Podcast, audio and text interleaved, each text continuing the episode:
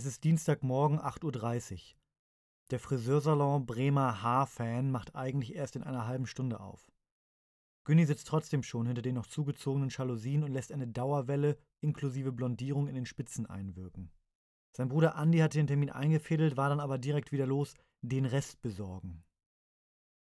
Jetzt sitzt Günni hier und blättert durch eine veraltete Ausgabe des Fokus. Auf Seite 35 gibt es einen Artikel über Yusuf Raso, einem TikToker. TikTok, was soll das nun schon wieder sein? Er hat innerhalb weniger Wochen 5 Millionen Follower auf seinem Kanal versammelt. 5 Millionen, nicht schlecht. Und alles nur mit Live-Hacks, Dance- und Musikvideos, Kitchen-Hacks, verblüffenden Fakten, Hair-Tutorials, Gadget-Tests, Gewinnspielen. Das Mittel, mit dem die Dauerwelle in Günnis dünnes Haar fixiert werden soll, brennt wie Feuer auf seinem Kopf. Der Gedanke daran, ebenfalls bald 5 Millionen Follower zu haben, lässt ihn durchhalten. 5 Millionen Leute. Wie oft die wobei Hein Heuers reinpassen würden.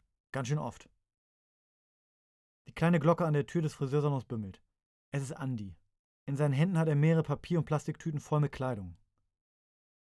Wo hast denn du um die Uhrzeit jetzt die ganzen Klamotten her? Wie viele Löcher hat der Käse? Was? Stell nicht so viele Fragen. Ich kümmere mich schon um alles. Hm.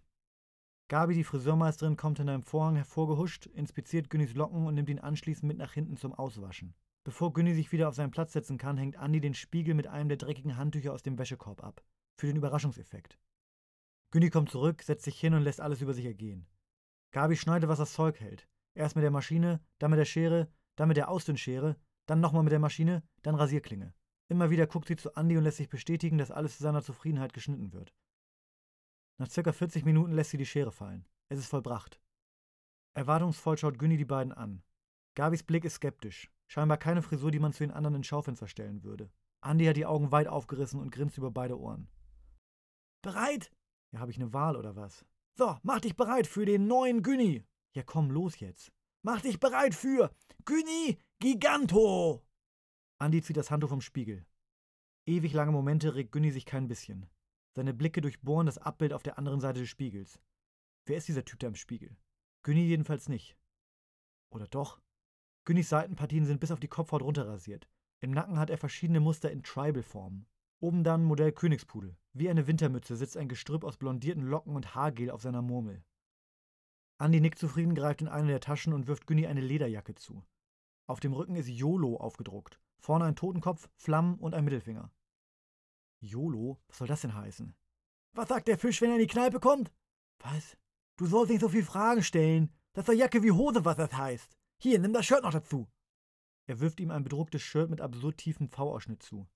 Das, was vom Stoff noch übrig geblieben ist, ist mit Städtenamen und Orten bedruckt. New York, Miami, Rio de Janeiro, London, Madrid, San Francisco, Route 66, Paris. Ohne Gegenwert zieht Günni alles an, was Andy ihm zuwirft. Eine Jeans, die aussieht, als hätte man sie auf links gedreht, weiße, knöchelhohe Sneaker, auf die mit Pailletten ein Diamant geklebt ist. Andy hält Daumen und Zeigefinger an beiden Händen so, dass er ein Rechteck formt und hindurchgucken kann, als hätte er eine Kamera in der Hand. Mega! Weiß ich nicht. Alter Verwalter, vertrau doch mal deinem Bruder. Und wie geht's jetzt weiter? Wir müssen los. Das Equipment. Equip Mann! Equipment besorgen! Was denn für Equipment? Paar neue Effektgeräte und sowas. Auf dem alten Moped bei dir zu Hause kann doch kein Mensch mehr drauf spielen. Ja, also altes Moped weiß ich jetzt auch nicht. Nicht lang schnacken, Equipment anpacken. Equipment, Mann! Los, komm!